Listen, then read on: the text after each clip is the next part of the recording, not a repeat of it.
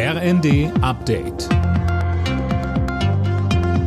Stündlich neu. Auf den Punkt informiert.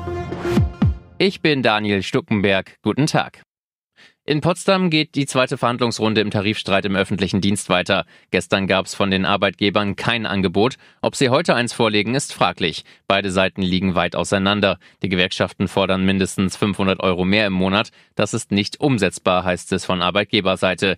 Gibt es keine Einigung, drohen die Gewerkschaften bereits mit neuen Warnstreiks. Das Streikrecht darf nicht gesetzlich begrenzt werden.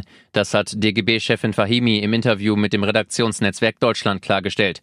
Sönke Röhling, damit reagiert sie auf einen Vorstoß der Arbeitgeberverbände nach den Flughafenstreiks. Die hatten ja für reichlich Chaos gesorgt und Steffen Kampeter vom Arbeitgeberverband BDA sagt, das kann so nicht weitergehen. Da braucht es eine gesetzliche Regelung, sprich eine Beschränkung für Arbeitskämpfe. Für Verdi-Chef Frank Wernicke kommt das nicht überraschend. Er sagt aber wie die DGB-Chefin Finger weg vom Streikrecht. Streik seien für abhängig Beschäftigte der einzige Weg, ihre Interessen wirkungsvoll durchzusetzen. Ohne dieses Recht würden Tarifverhandlungen zu kollektiver Bettelei verkommen.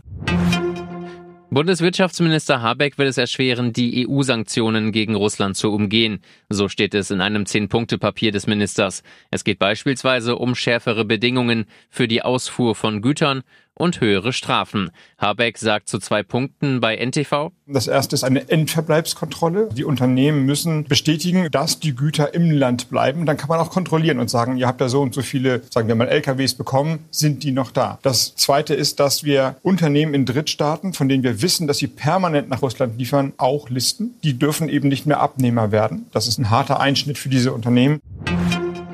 Ab heute ist das Warnsystem Cell Broadcast scharf gestellt. Warnmeldungen etwa vor Unwettern werden damit auf alle Smartphones in der betroffenen Region gespielt. Eine wichtige Ergänzung der bisherigen Warnsignale, so Infrastrukturminister Wissing. Damit erreiche man erheblich mehr Menschen.